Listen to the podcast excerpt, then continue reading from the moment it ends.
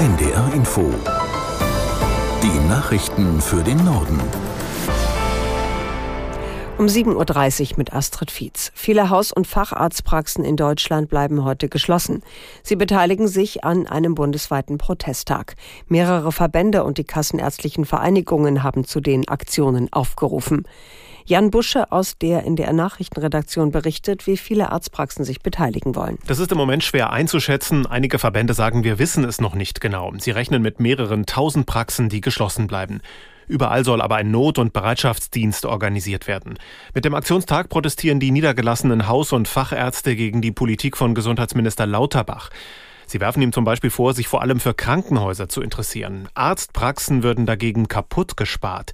Die Mediziner argumentieren, Gehälter steigen, Energie und Material werden teurer. Aber sie selbst könnten ihre Preise nicht anheben, weil es pro Behandlung ein festes Honorar von den Krankenkassen gibt.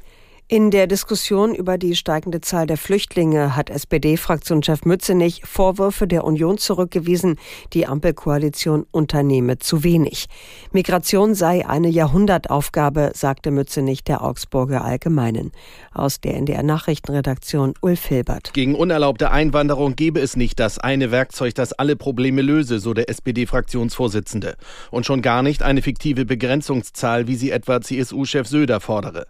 Mützenich bekräftigte, dass Bundeskanzler Scholz bei der Bewältigung der Probleme Deutschlands auch die Union und deren Fraktionsvorsitzenden Merz einbinden werde.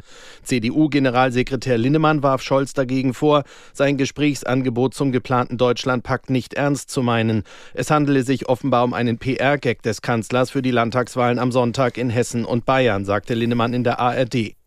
SPD-Fraktionschef Mützenich hat Vorwürfe der Union zurückgewiesen, die Ampel verschleppe eine Lösung in der Migrationsfrage.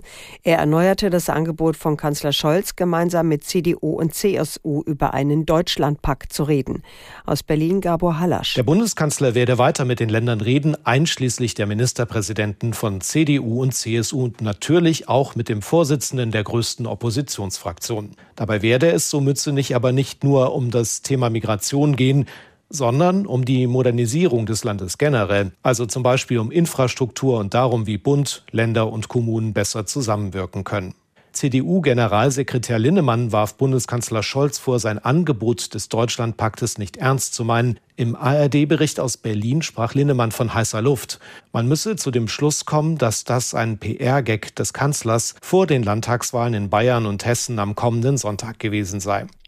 Nach der kurzfristigen Einigung auf einen Übergangshaushalt in den USA ist bei den Republikanern ein offener Machtkampf im Parlament ausgebrochen. Der erzkonservative Abgeordnete Gates kündigte an, den republikanischen Vorsitzenden des Repräsentantenhauses McCarthy zu stürzen. Gates sprach von einem schamlosen Verhalten seines Parteikollegen. McCarthy hatte einen Übergangshaushalt zur Abstimmung gebracht, den Erzkonservative in seiner Partei weitgehend ablehnen. Der Haushalt passierte mit den Stimmen der Demokraten den US-Kongress. Damit konnte ein sogenannter Shutdown im letzten Moment verhindert werden. In New York beginnt heute ein Zivilprozess gegen den ehemaligen US-Präsidenten Trump. Ihm wird jahrelanger Finanzbetrug vorgeworfen. Aus New York Charlotte Voss. Im Wesentlichen geht es ab heute um sechs Vorwürfe, die noch offen sind, unter anderem Fälschung von Geschäftsunterlagen und Versicherungsbetrug. Der Richter muss außerdem entscheiden, ob der ehemalige US-Präsident Donald Trump die von Generalstaatsanwältin Letizia James geforderte Strafe von 250 Millionen Dollar, rund 235 Millionen Euro als Wiedergutmachung zahlen muss. Ein wesentlicher Anklagepunkt ist bereits im Vorfeld entschieden worden. Der zuständige Richter Arthur Angerin hat bereits vergangene Woche geurteilt, dass Donald Trump und sein Familienunternehmen wegen Betrugs haftbar gemacht werden können. Um Vorteile unter anderem bei den Konditionen für Kredite zu bekommen, sollen sie Firmenwerte wahlweise zu hoch oder zu niedrig angesetzt haben.